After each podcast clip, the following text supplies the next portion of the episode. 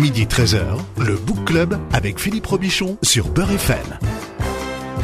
Le Book Club de Beurre FM, l'émission qui parle des livres avec ceux qui les écrivent, à ceux qui les lisent. Bon dimanche à tous. Mon invité aujourd'hui, c'est Abdenour Bidar. Bonjour et bienvenue. Bonjour. Français, croyant, musulman et auvergnat. Essayiste, vous êtes l'une des figures de l'islam libéral et vous publiez Le génie de la France, le vrai sens de la laïcité aux éditions Albin Michel. Euh, un livre de philosophie spirituelle où vous euh, livrez votre vision spirituelle du génie de la France. Pourquoi est-ce que vous parlez du génie de la France plutôt que de son identité? Parce que je trouve la notion d'identité trop statique, et puis je trouve la notion de génie très belle, et puis je pense à Chateaubriand qui a dit génie du christianisme, et aujourd'hui la France, ça n'est pas que le christianisme, c'est beaucoup plus large que ça. Donc je pensais qu'il était temps de parler euh, à nouveau frais, dans un langage nouveau, du génie de la France. Mmh. Et, et pour tout le monde, qu'est-ce qu'on appelle le génie d'une nation?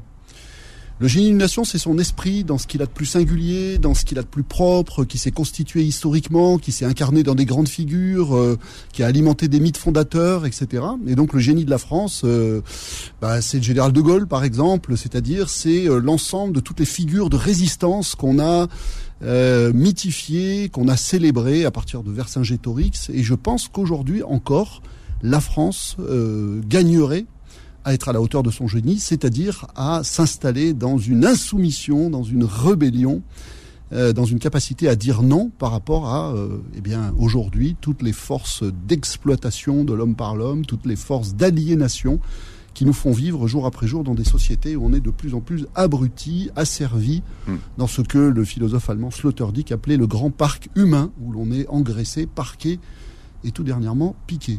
Alors, vous, vous posez un certain nombre de questions. D'abord, est-ce qu'il y a encore un génie français? Bah oui, mais il n'est pas en forme. Et comment, et, comment on le sait qu'il y a encore un génie euh, français? Quels sont les, indicateurs? Bah, euh, Je dirais que l'indicateur, c'est qu'on est toujours en train de râler. Hein. on est, tout, on, est des, des, des, grands récalcitrants, comme l'a dit récemment notre, notre Premier ministre. Mais ce génie n'est pas en forme, parce qu'aujourd'hui, le non français, c'est-à-dire la capacité à dire non, euh, c'est un nom grognon, voire c'est un nom méchant, c'est un nom souvent réactionnaire, c'est le nom de Zemmour. Euh, et ben moi j'ai voulu montrer qu'on pouvait parler autrement de la France aujourd'hui et ne mm. pas laisser ce thème de la France à cette réaction, ne pas laisser ce thème de la France à Zemmour, c'est-à-dire à cette France qui dit non mais qui ne dit plus non au meilleur de sa forme, qui ne dit plus non pour des bonnes raisons, mais qui dit non parce qu'elle comprend plus ce qui lui arrive et, elle ne veut pas accepter euh, le nouveau visage d'elle-même. Euh, le visage d'une société euh, diverse, le visage d'une société multiculturelle, le visage d'une société qui a à faire de l'unité avec de la diversité, en prenant acte que beaucoup de choses ont changé en France depuis 50 hmm. ans et par rapport à l'image traditionnelle qu'on a de nous-mêmes. Et c'est la raison aussi pour laquelle je refuse la notion d'identité, parce que justement, elle est non seulement statique, mais elle est facilement nostalgique, passéiste. Elle nous ramène à une France qui euh, aujourd'hui n'existe plus. Mais c'est pas parce qu'elle a changé, c'est pas parce qu'elle est en pleine métamorphose euh, que quelque chose de son génie ne s'est pas transporté, n'est pas en, train de se transformer dans des nouvelles formes qui demain, moi j'ai confiance, nous, nous, étonneront. Donc il n'est pas trop tard pour parler de la France. Alors penser, c'est dire non, disait Alain, et dans un, excellent livre que je vous conseille qui s'appelle Les Tisserands, euh, vous disiez qu'il songeait d'abord à se dire non à soi-même. Mais ça veut dire quoi se dire non à soi-même? Bah, c'est très simple. C'est que euh, c'est d'abord faire preuve d'esprit critique, de prendre, d'être capable, mais c'est très très très difficile, euh, d'être capable de prendre de la distance par rapport à ses propres convictions, par rapport à ses propres certitudes. On peut faire un exercice très simple hein. sur tous les sujets. Vous vous demandez, mais au fait, j'en pense quoi? Donc vous faites une liste de vos réponses. Et puis ensuite, vous vous dites, mais qu'est-ce que ça voudrait dire que de penser contre moi-même? C'est-à-dire de faire l'effort de me déprendre de mes convictions, euh, de mes certitudes euh, etc. Dont on peut d'ailleurs, quand on fait cet exercice, se rendre compte assez vite que derrière la certitude a priori uniquement rationnelle et intellectuelle, il y a tout un ensemble d'abcès de fixation qui sont des abcès de fixation euh, psychologiques. Ça, les certitudes souvent nous renvoient à nos névroses, à nos incapacités, euh, ou à ce que j'appelle souvent notre immaturité spirituelle, c'est-à-dire notre besoin de nous raccrocher frénétiquement à des idoles, à ce que les religions appelaient des idoles. D'accord. Alors, on, dit non à quoi? Est-ce que ça veut dire que les Français finalement, ont une position de principe qui, euh, qui, qui, qui, consisterait à dire non, par principe. À penser à dire non c'est-à-dire euh, à penser à faire fonctionner leur esprit critique, mais pas pour dire non tous de la même manière et la même chose, hmm. mais pour que véritablement euh, nous ayons en France à nouveau sur tous les sujets de société des débats dignes de ce nom c'est le cas de le dire, hein. c'est sans jeu de mots, hein, digne de ce nom. Mais c'est vrai que là, on peut l'écrire dans les deux sens, au lieu de s'interroger de manière stéréotypée selon les, ce qu'on appelle euh, euh, les questions socialement obligatoires sur tous les sujets à la mode, euh, etc. Je crois qu'il y a des problèmes de fond aujourd'hui dans notre, dans notre civilisation. Vous avez parlé des tisserands, qui était mon précédent livre. Un de mes précédents livres, je disais que nous vivons dans une civilisation qui est en crise spirituelle et que cette crise spirituelle est une crise des liens, crise du lien à soi, hmm. crise du lien à l'autre, crise du lien à la nature. Euh, comment est-ce qu'on peut dire non dans sa vie à tout ce qui nous contraint à mener une existence coupée de ces liens nourriciers, coupée de ces liens vitaux? Par exemple, le lien à soi. Euh, est-ce que je fais dans ma vie, dans mon métier, dans mes engagements, dans ma sociabilité, dans le lieu où je vis, est-ce que je suis dans une situation d'alignement avec ce que je porte au plus profond de moi, c'est mes aspirations les plus essentielles, etc. Ou est-ce que je vis un petit peu euh, dissocié, comme un poulet qui court sans tête? Ben, On est dans des sociétés, on est dans des systèmes qui, euh, d'abord, un, ne nous laissent pas le temps, c'est-à-dire le luxe de penser à ces questions, et deux, ne nous laissent pas le temps non plus eh bien, de nous y consacrer véritablement, c'est-à-dire de consacrer nos vies à une vraie quête spirituelle de soi, euh, voilà, donc peut-être que au-delà des sujets euh, sur lesquels la télévision nous amuse, il y aurait peut-être des questions critiques et donc autocritiques sur la façon dont on vit à se poser sur soi-même, pas tout seul.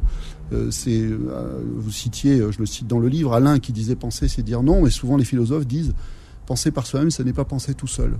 Et, et, si on recommençait à penser véritablement ensemble, à ouvrir des espaces dans lesquels on réfléchit, à la façon dont on conduit nos vies, à la qualité des écosystèmes de vie, d'humanité qu'on crée. Euh, voilà, donc ça, ça, serait une, belle façon de, de, de, régénérer le nom français. Écosystème, un mot, français, un, hein. écosystème, un mot à la mode qu'on met un petit peu aujourd'hui à toutes les à toutes les sauces d'ailleurs. Alors.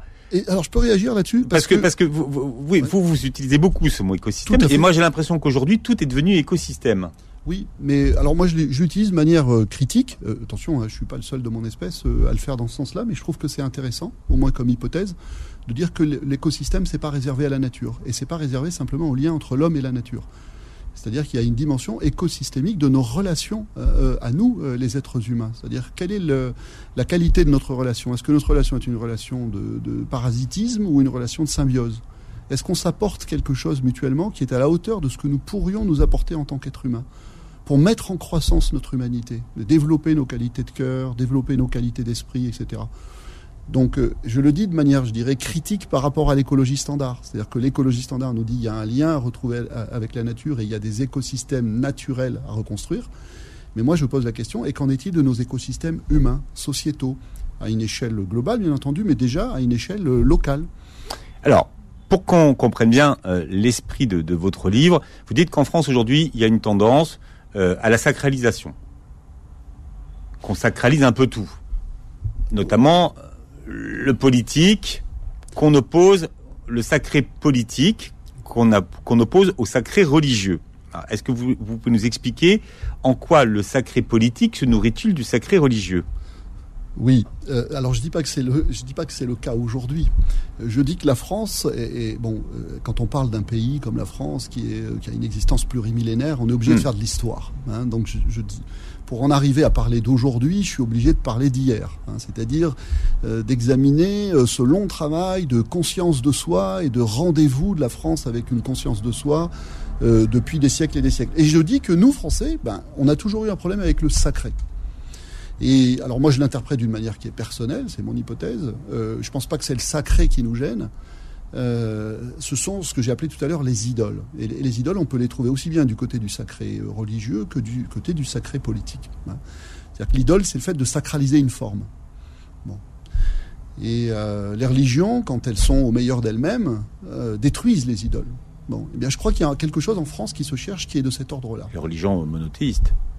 Ah non, pas seulement les religions monothéistes. Les, quand vous, vous euh, lisez les métaphysiques traditionnelles, lisez la Bhagavad Gita par exemple, le, grand bréviaire de la, de la tradition hindoue, ce n'est qu'un récit de destruction d'idoles pour un motif métaphysique fondamental qui est, le qui est que le sacré, étant infini, euh, ne peut qu'excéder toute forme. Donc il faut aller le chercher au-delà des formes dans lesquelles il a pu s'investir momentanément. Donc il ne faut pas confondre la, forme et le sacré lui-même. C'est-à-dire le sacré qui est en lui-même un mystère hein, qui est en, lui-même sans forme ou au-delà de la forme. Donc en fait, il y a toujours dans la quête spirituelle euh, une destruction d'idoles, c'est-à-dire un passage au-delà de la forme vers la rencontre de la transcendance pure. Dans l'islam, c'est pareil. Quand les musulmans disent il n'y a de réalité que Allah, euh, euh, toute la, grande tradition spirituelle de l'islam dira attention euh, à ne pas identifier cette réalité qu'on appelle Allah avec tout un ensemble de représentations qui vont être des représentations anthropomorphes hein, la plupart du temps. voilà. Et donc je, je dis, si on regarde l'histoire de France, on revient maintenant à l'histoire de France. Hein, je dis que, eh, eh bien, il est étonnant de voir que en France, il y a eu historiquement une tentative pour aller chercher le sacré au-delà du sacré, c'est-à-dire le sacré au-delà de ses formes. Le, premier jalon historique que je propose, c'est euh, la grande aventure de Philippe le Bel au début du XIVe siècle, parce que Philippe le Bel, c'est ce roi français, on dit d'ailleurs Philippe le Bel, Philippe le rebelle, qui va refuser l'autorité du pape euh, Boniface VIII. Donc c'est un scandale euh, théologique et politique, c'est-à-dire il va refuser l'autorité papale. Donc en fait, il va refuser de considérer que le sacré est investi dans l'autorité du, pape, euh, et il va, alors, il va en même temps sacraliser son propre pouvoir. Et c'est le début de la sacralisation de la monarchie de droit divin qui va, euh, je dirais, prendre toujours plus d'ampleur, etc. Jusqu'à ce que, eh bien, à nouveau, euh, la pulsion française de libération du sacré vis à -vis de ses formes pousse, nous, nous pousse à la révolution, c'est-à-dire ce grand moment de désacralisation où on va à son tour enlever au pouvoir divin la sacralité, euh, au pouvoir royal, pardon, la sacralité ou la, la, la, qui s'était euh, donnée. Voilà, donc je raconte cette histoire, si vous voulez, au long cours. Et puis après, je dis, bah, dans la modernité. Un exemple où on dit non, rébellion. voilà, Déjà. Voilà, exactement. On dit non, et puis. Euh, euh, regardez aujourd'hui, et ça, ça dure depuis euh, au moins la Troisième République, on, sacralise notre République. On, veut encore sacraliser le pouvoir politique. On sacralise la liberté, l'égalité, la fraternité, la nation, le drapeau, etc., etc. Mais moi, je dis non. La, France, c'est pas ça. La France, c'est euh, quelque chose qui, nous oblige à aller voir toujours plus loin que ces idoles, encore une fois, qu'elles soient politiques ou religieuses. Abdenour Bidar est notre invité aujourd'hui jusqu'à, alors j'allais dire 10h, non, puisque vous êtes l'invité du Book Club jusqu'à 13h sur Beurre FM. Le Book Club revient dans un instant. Midi 13h, le Book Club avec Philippe Robichon sur Beurre FM.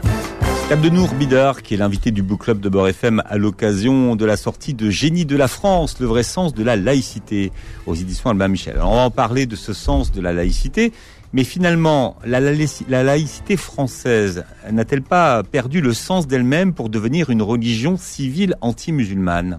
Bah, Ça fait partie des tentations dont je vous parlais. Exactement, c'est-à-dire qu'on a voulu sacraliser la laïcité, qu'on a pu, comme on a pu sacraliser la patrie, la nation, euh, etc. Et je pense qu'au contraire, la laïcité, euh, dans, la notion de laïcité, qui n'est pas du tout anti-spirituelle, euh, il y a ce que j'appelle dans le livre l'appel du vide. Hein, c'est-à-dire que il y a un appel de la transcendance. Euh, pourquoi? Parce que euh, en séparant les églises de l'État, eh bien, euh, on dit aucune, aucune église, aucune croyance, aucune chapelle idéologique, qu'elle soit d'ailleurs politique ou religieuse, ne peut s'installer au centre de la cité humaine. Voilà, donc il y a un geste là que je trouve euh, spirituel autant que politique. Mais on, ne met jamais en évidence mm. cette dimension spirituelle de la laïcité. Et d'ailleurs, euh, bah, le dommage collatéral, mais aujourd'hui c'est un gros dommage, c'est que la laïcité euh, va être facilement considérée comme mm. anti-religieuse et anti-spirituelle. On parlera du génie laïque tout à l'heure, mais finalement, quand on s'intéresse au regard euh, que les étrangers euh, et les pays étrangers portent sur la laïcité en France Qu'est-ce qu'ils ont comme image de, notre laïcité, de notre fameuse laïcité à la française? Oui, bah là je cite par exemple Jean Bobéro, hein, qui est un de nos meilleurs spécialistes de, la laïcité, qui montre que l'image de cette laïcité française s'est fortement dégradée ces dernières années. Hein, parce que euh, les, on, s'inquiète à, à l'extérieur de nos frontières d'une laïcité qui paraît de plus en plus en guerre contre le religieux en général et contre l'islam en particulier. Donc je crois qu'il faut qu'on fasse attention, hein, c'est-à-dire que euh, moi je suis le premier à dire que euh, on ne peut pas laisser sur notre sol proliférer euh, l'intégrisme, le fondamentalisme, l'islamisme, mais je crois que ça passe aussi par tout un, discours et au-delà du discours toute une attitude par mmh. laquelle on sait faire la part des choses entre l'islam et l'islamisme. et je pense que faute de le faire, et à cause, évidemment, en ce sens-là, de tout un ensemble d'instrumentalisation politique de la, de la laïcité, eh bien, elle s'est acquise une très mauvaise réputation, c'est-à-dire que elle apparaît de plus en plus comme un instrument anti-religieux, liberticide, autoritaire, etc., etc. Et je le déplore parce que euh, je pense que ce principe a encore de beaux jours devant lui hein, dans, notre société euh, postmoderne, mais à la condition euh, que nous sachions bien, je reviens au thème essentiel du livre, penser c'est dire non, que nous sachions bien à quoi nous disons non. Oui, enfin, le, sous-titre est important de votre livre, hein, puisque c'est la véritable sens de la laïcité. Donc, effectivement, est-ce que la France aujourd'hui est moins laïque qu'elle ne dit qu'elle est laïque euh, Moi, je dirais que essentiellement, elle n'est toujours pas laïque. essentiellement, elle n'est toujours pas laïque. oui. Ben, je vais vous dire pourquoi. Euh, d'abord parce que, comme je le dis dans le livre, euh, la laïcité est censée nous offrir non seulement une liberté politique, hmm. c'est-à-dire que vous soyez athée, agnostique ou croyant, vous devez avoir le droit de, de, choisir votre votre conviction existentielle euh, sans que ni l'État ni la religion puissent vous interdire ou vous imposer quoi que ce soit. Voilà pour la liberté politique. Mais ce qu'on ne dit jamais, et qui concerne toujours cette, laïcité, c'est que euh, du même coup, c'est une liberté spirituelle. Et en ce sens-là, je pense qu'on n'a toujours pas commencé d'être laïque. C'est-à-dire que qu'est-ce que ça veut dire que ou alors définir le sens de la spiritualité, peut-être que bah là on va le définir. Oui, parce que voilà, justement, oui. on va le définir. Euh, que je sois, si je suis citoyen français, que je sois athée, agnostique ou croyant, euh, si j'ai le droit de l'être, ben, ça veut dire que inséparablement, cette liberté qui m'est offerte par l'espace laïque, elle est politique et spirituelle. C'est-à-dire que j'ai la liberté, c'est-à-dire la responsabilité de me choisir spirituellement.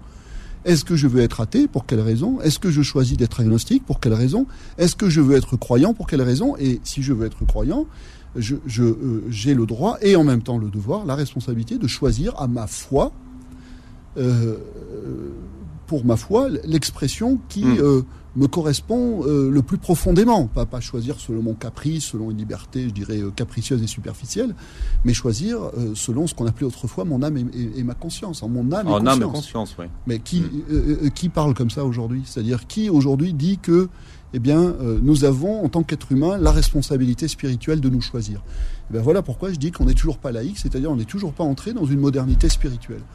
Moi, je suis un spécialiste de Mohamed Iqbal, un grand penseur réformiste musulman, qui disait le, le, le point d'achèvement de la démocratie politique, c'est la démocratie spirituelle si je dis démocratie spirituelle aujourd'hui, c'est vraiment un oxymore pour la plupart des gens. Je promets qu'on fera une émission sur Mohamed Iqbal. En quel sens on peut parler de ça On fera une émission complète. c'est absolument génial. Et voilà avec quoi, à mon avis, on a encore rendez-vous. Donc, euh, j'espère qu'on va euh, mm. remonter la pente de ce point de vue-là et se doter enfin d'une liberté qui fait de nous pas seulement des citoyens, on répète ça, des citoyens, des citoyens, mais des êtres humains qui avons des besoins existentiels fondamentaux euh, que nous, auxquels nos sociétés font pas justice aujourd'hui.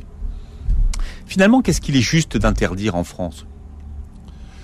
Euh, parce que parce que c'est une question qui revient et qui sera au centre de la campagne euh, présidentielle, faut être clair. Donc on, les voit arriver avec leurs gros sabots. Oui, tout à fait.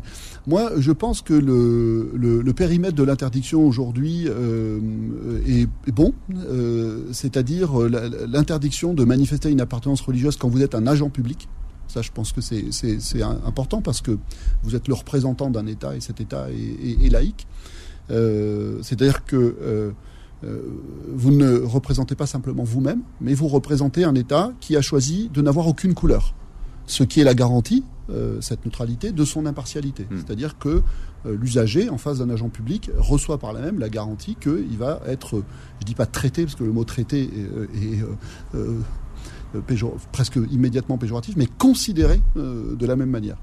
Par contre, euh, à mon avis, euh, et, on, le sent aujourd'hui, ce, ce, risque de durcissement de la laïcité, que euh, on, interdise les signes religieux dans l'espace public, qu'on veuille reléguer la religion dans l'espace privé.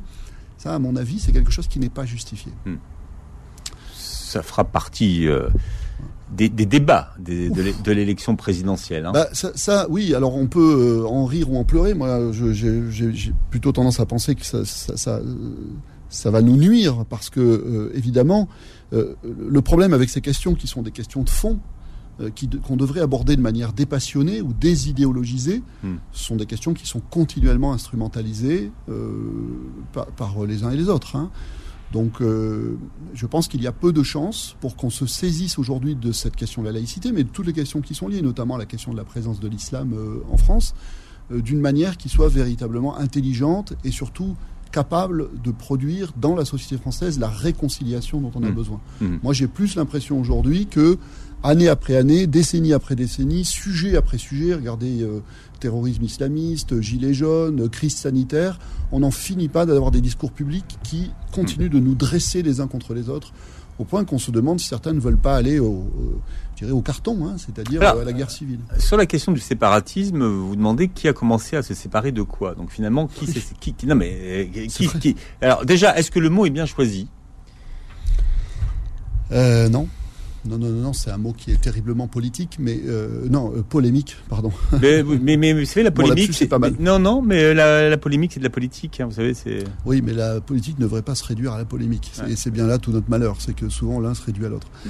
Mais euh, non, euh, la question que je pose, c'est effectivement qui a commencé à se séparer de qui.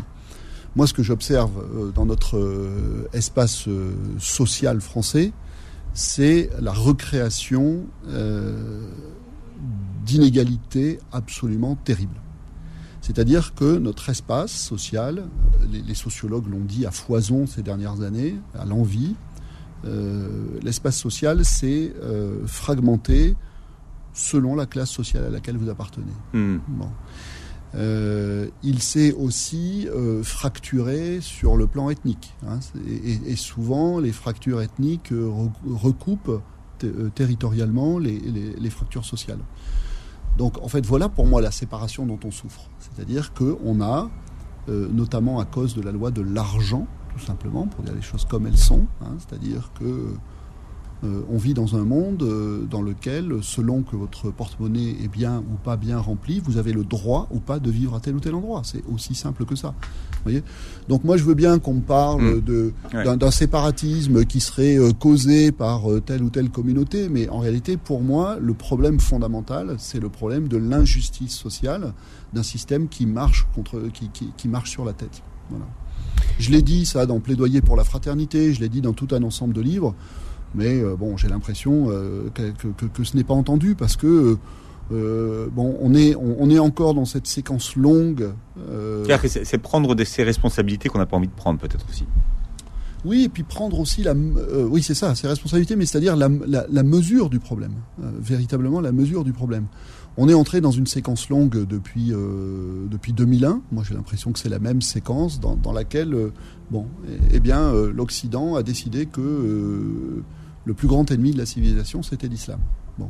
Et comme en, face, le monde musulman ne donne pas spécialement de signes d'intelligence, euh, mais au contraire donne le bâton pour se faire battre régulièrement, pour alimenter cette image euh, qui est déjà très négative du côté de l'islam, euh, de, l'Occident, eh bien, on a, on, a cette, cette, guerre culturelle qui polarise trop d'attention, à mon avis. Ça ne veut pas dire qu'il n'y a pas des, problèmes de ce côté-là, mais ça polarise trop d'attention parce que de toute évidence, dans, dans notre société française, la question de la différence culturelle, la question de la différence ethnique, la question de la différence religieuse sont en réalité des questions qui sont aggravées et hystérisées par la différence de niveau économique. Abdenour Bidar, invité du Book Club jusqu'à 13h pour parler du génie de la France aux éditions Albin Michel. Le Book Club revient dans un instant. Midi 13h, le Book Club avec Philippe Robichon sur Beurre FM. C'est la première fois que je reçois Abdenour Bidar avec nous euh, pour parler de son dernier livre qui s'appelle Génie de la France aux éditions Albin Michel. Vous avez écrit énormément de, livres qui parlent quand même beaucoup d'islam. Hein. Abdenour. Euh, C'est ma passion. Euh, voilà, Abdenour Bidar avec Mamel Iqbal, dont on parlait tout à l'heure, qui est votre autre euh, passion. Vous avez fait, euh, j'allais dire poisson, mais vous voyez, parce que je pensais que vous, auriez pu devenir trappeur à une époque, hein, euh, puisque c'était votre premier, votre premier projet de devenir trappeur. Vous auriez parlé un peu moins d'islam si vous étiez devenu trappeur. Oui, je l'aurais. Non, mais je pense que, en fait, c'était. Alors, ça, date. Hein, J'avais raconté ça dans Self Islam. Quand j'étais au collège, je crois qu'en réalité, c'était déjà c'était déjà le désir de pouvoir euh, méditer tranquillement. Mhm. Voilà, et qui est nécessaire à mon écriture. C'est-à-dire que c'est bien beau d'écrire, mais encore faut-il avoir des choses à dire, si possible intéressantes. Et donc ça, ça suppose aussi d'être capable de se taire pas mal, et d'écouter pas mal, et de chercher pas mal, d'écouter, de chercher dedans, de chercher dehors, euh, en se taisant un peu. Donc j'essaie d'équilibrer. Ouais. Votre légende personnelle dit que vous êtes devenu très tôt euh, l'interlocuteur privilégié de votre maman, alors que vous aviez 5 ou 6 ans, votre mère médecin, euh, convertie à l'islam, elle était catholique hein, de, de, de, naissance. Et qu'est-ce que vous, vouliez, vous lui racontiez à 5 ans, votre mère? Qu'est-ce qu'elle vous disait? Bah alors c'est d'abord c'est pas une légende, c'est j'ai dit votre légende, j'ai dit votre légende personnelle. Non, mais en plus c'est vrai. Dans légende personnelle, il y a les deux. Bah, c'est-à-dire que moi j'ai été élevé par une maman euh, par une maman euh, qui était en fait une mystique. Euh, on était dans les années dans les années 60, donc il y, y, avait l'appel c'était pas encore la contre-culture tout à fait, mais quand même, il y avait euh, de puissants appels dans la jeunesse occidentale à trouver autre chose que la promesse des Trente Glorieuses, c'est-à-dire un espèce d'hédonisme confortable et des révolutions seulement euh, sociopolitiques. Donc ma mère s'est dotée d'une culture euh, spirituelle extrêmement vaste. Elle, a lu beaucoup les maîtres hindous, les maîtres soufis, etc. Et puis à un moment donné, et donc elle a, opté euh, pour le soufisme en fait. Oui, elle a opté pour le soufisme et puis mm. euh, et puis pour l'islam hein, tout simplement, avec un attachement euh, très fort et très étrange peut-être pour la figure du prophète. ma, maman est une médecin auvergnat. fin fond du massif central, donc il y a quelque chose d'un peu un problème, mais les voies du Seigneur sont impénétrables. pays de légende. Ah oui, oui c'est un pays profond. Hein, en Auvergne, il y, a, beaucoup de choses hein, qui circulent. C'est un pays très profond, très très profond. Mais et, donc, qu'est-ce que, qu'est-ce que, de quoi vous parliez tous les deux? Bah, des grands, des grands sujets. Moi, je, pense que, mais vous savez, beaucoup d'enfants posent des questions, euh, sont des questions de fond.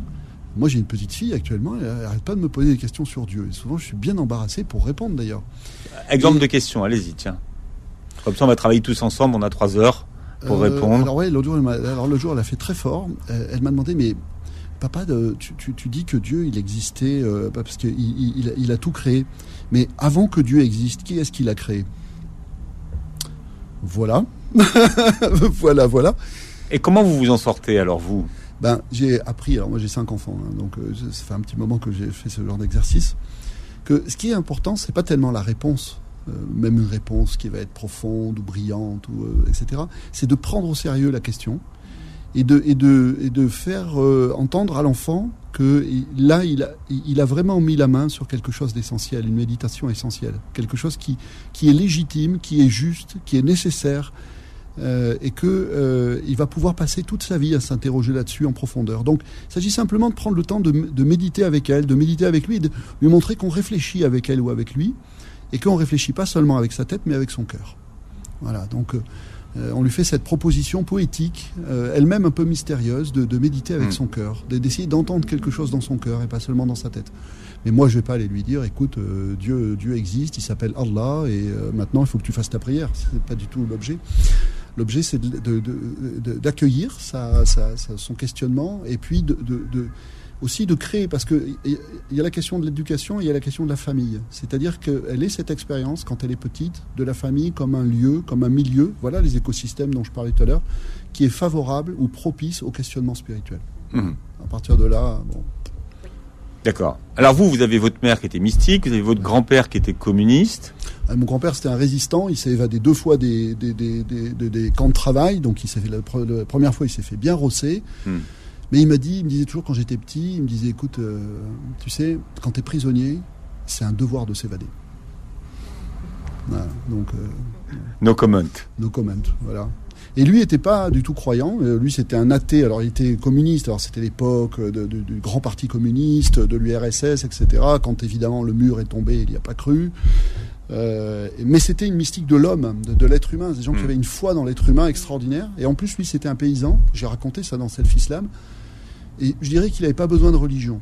C'est-à-dire qu'il avait un lien à la terre, justement, dans le massif central, on le sent très fort, hein, c'est une terre très puissante. Il avait un lien à la terre et qu'il était relié. Il était relié. Donc moi, ça me dérangeait pas trop. Alors il essayait de me convaincre que Dieu n'existe pas. relier ses religions. Hein, que ce soit, oui, voilà, que ce soit l'islam, le, judaïsme, le christianisme, que ce soit, c'est des, il me disait, des histoires de bonnes femmes, c'est des sornettes, c'est de l'obscurantisme, etc. Et on discutait, on discutait, on discutait. Mais là aussi, il y avait un espace. Il était ouvert à la discussion. Voilà. C'est pour voir d'où vient votre, votre esprit critique. Et puis à 19 ans, vous intégrez une confrérie soufie. Oui. Et vous partez à la recherche de la transcendance. Est-ce que vous avez trouvé la transcendance? Oui, je pars une nouvelle fois et par d'autres voies à la recherche de la transcendance. Parce qu'en fait, je crois que c'est l'histoire de votre vie? Ah oui, c'est l'histoire de ma vie. Parce Ouais. que je, je- alors j'essaie de m'intéresser au reste pour rester un garçon bien élevé, et puis parce qu'il faut gagner sa vie et manger. Mais, euh, mais en fait, il y a que ça qui m'intéresse. La transcendance, ça ne nourrit bah pas ouais, finalement. C'est ça qui m'intéresse. Ouais. Ce que je dis à la fin du livre, je, je cite François Mauriac, un de nos grands écrivains français. François Mauriac, qui disait Je ne m'intéresse aux questions d'en bas que pour des raisons d'en haut.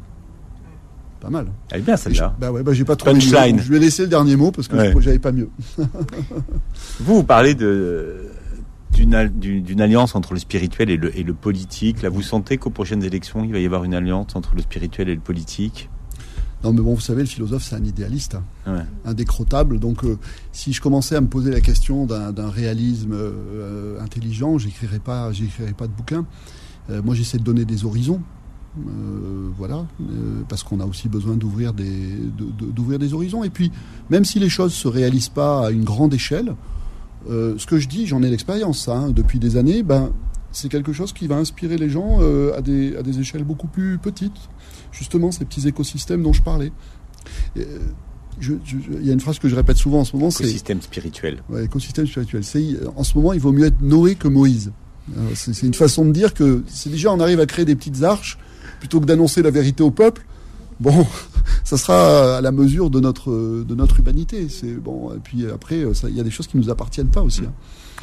Pourquoi est-ce que vous ne croyez pas euh, à ce fantasme véhiculé de l'installation de, de l'islam politique en Europe? Euh, parce que je pense que c'est pas la tradition, euh, c'est pas notre tradition culturelle. C'est pas. D'abord, je pense que c'est pas ce que l'islam peut faire de mieux ici. Le, que le de mythe du grand déplacement, enfin bon, bref. Du grand remplacement. du grand remplacement. et Non, de- mais ça, enfin, je veux dire, euh, moi j'essaie de réfléchir. Là, on- là, on, Non, mais je me dis ça parce que ça, ce, sont, ce seront des thèmes de campagne. Hein. Oui, tout à fait. Ben, Et en tant que thème de campagne, il va bien falloir euh, installer un contre-discours pour essayer de faire comprendre aux gens que non, on, a- on peut réfléchir autrement qu'avec ce genre de fantasme. Euh, mais bon, force est de constater qu'aujourd'hui, ce qui, ce qui fonctionne, c'est euh, tout ce qui va attiser la peur, tout ce qui va attiser le rejet, la défiance, etc. Euh, comme je vous le disais tout à l'heure, on est dans une séquence politique euh, longue où euh, la France a eu peur. Les gens ont eu peur. Oui. Ils ont eu Mm. peur du terrorisme, ils ont eu peur des gilets jaunes, euh, ils ont eu peur maintenant euh, du Covid, donc ils vont vouloir ouais. Hmm. de l'ordre et de la sécurité et des gens qui vont leur dire écoutez, on va remettre l'église au centre du village. Moi, je pense qu'on peut faire un petit peu mieux que de réagir Mm. euh, comme des animaux peureux et essayer de penser euh, les défis qui sont euh, aujourd'hui devant nous. Les Français, quand ils ont peur, ils vont vouloir changer ou finalement, parce qu'ils ont peur, ils vont vouloir conserver le pouvoir qui est déjà en place? Je sais pas. Est-ce je- que quand on a peur, on change? Je pense que quand on a peur, on peut que changer vers le pire. C'est-à-dire que euh, ce qui nous pend au nez, à mon avis, ce sont des pouvoirs toujours plus sécuritaires, euh, autoritaires, euh, etc. Et comme d'autres, pas seulement des intellectuels, mais je relisais encore Edgar Morin là-dessus, qui est très très pessimiste, puis un peu lucide, hein, parce qu'il est quand même, il en a vu d'autres. On va vers des pouvoirs, c'est-à-dire on va vers une, démocratie qui devient de plus en plus fantôme. hein. Euh, voilà, donc je, je suis assez, euh, quand même assez pessimiste à, à- à court terme. Mais justement, en tant que philosophe, je considère que ma responsabilité, c'est de pas me laisser aller à ce pessimisme ou pas, pas faire justement ce qu'on qu'on fait tout le temps en France, c'est-à-dire euh, déplorer, déplorer, déplorer, mais euh, proposer une, je dirais, un nom créateur. Voilà, hein, c'est-à-dire euh, comment Ah, est-ce qu'on peut On, imaginer on en des- revient au nom. Bah oui, on en revient au nom, puis ça, ça donne le génie de la France, c'est-à-dire quelque chose qui est optimiste, qui dit qu'on peut faire mieux, on peut se retrouver nous-mêmes, euh, en, tout en se réinventant, pas en refaisant, euh, pas en redevenant ce qu'on était hier. Ça donne les tisserands aussi, c'est-à-dire le mot d'ordre des tisserands, c'était réparer ensemble le tissu déchiré du monde. Bah là, il y a tout un programme. Mais c'est pas un programme politique. Je me présente pas aux élections, je suis philosophe, donc euh, ça de faire réfléchir. On se quitte en chanson, le plaisir de réécouter Rachita, Douce France, avec le Ouais. groupe euh, Carte de séjour. Abdenour Bidar, merci d'avoir été avec nous. Je rappelle que votre dernier livre s'appelle Le génie de la France aux éditions Albin Michel et vous étiez pour la première fois l'invité du Book Club. Bon dimanche à tous. Il revient à ma mémoire des souvenirs familiers. Il revient à ma mémoire des souvenirs familiers. Il revient à ma mémoire souvenirs familiers. Je revois ma blouse noire lorsque j'étais écolier sur le chemin de l'école. Je chantais à pleine voix des romances sans parole, vieilles chansons d'autrefois. Douce France, de mon enfance, bercé de tant d'insouciance, je t'ai gardé dans mon cœur, mon village, au clocher, aux maisons sages, où les enfants de mon âge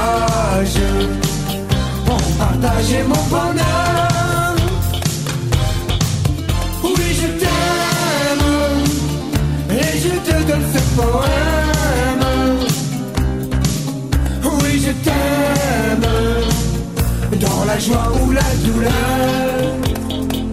J'ai connu des paysages et des soleils merveilleux au cours de lointains voyages.